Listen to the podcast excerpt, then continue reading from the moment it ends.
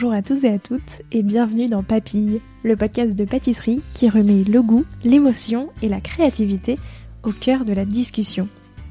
Je suis Léa Reverdy, amatrice et passionnée de pâtisserie. Et cette année pour Noël, j'ai décidé, pendant tout le mois de décembre, de vous proposer un format un peu spécial, un calendrier de l'Avent en podcast. Alors, comme tout bon calendrier de l'Avent, je vous donne rendez-vous chaque jour pour découvrir une nouvelle tradition hivernale, une histoire de dessert de Noël ou encore l'histoire de la bûche d'un pâtissier ou d'une pâtissière. Et bien sûr plusieurs autres surprises audio à écouter tous les matins. Un seul objectif, vous faire voyager jusqu'à Noël et vous inspirer vos meilleures recettes sucrées pour les fêtes. J'espère que ça vous plaira et je vous souhaite une très bonne écoute. C'est le bonbon chocolaté phare de Noël.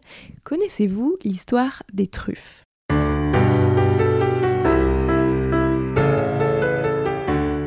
La truffe est née par pur hasard lors d'une expérience culinaire réalisée par Louis Dufour, un pâtissier de Chambéry.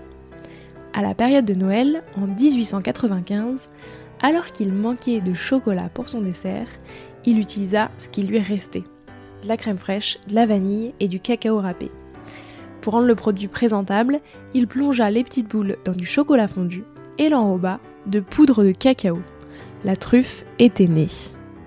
En France, même s'il cherche à éviter les copies, Louis Dufour n'a rapidement plus le monopole de la truffe. D'autres chocolatiers de Chambéry en font la réclame. Les truffes au chocolat sont alors présentées comme une spécialité de la ville. Très rapidement, des journaux publient même des recettes.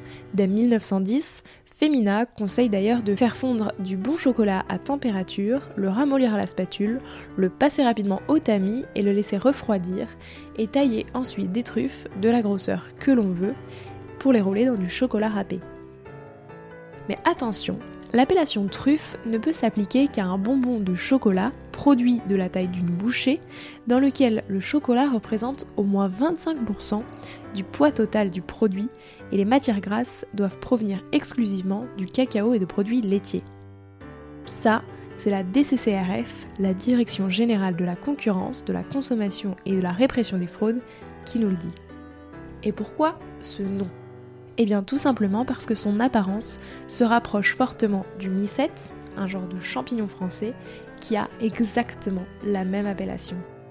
Et parce que la truffe d'origine est considérée comme l'un des ingrédients les plus luxueux du monde, la truffe au chocolat reprend cette idée de haut de gamme et offre un panel de saveurs riches et complexes, et peut-être parfumé à la vanille, au kirsch, au café. Vous pouvez aussi innover en les parfumant avec des zestes d'agrumes, des épices, de la noix de coco, enfin bref, ce que vous voulez.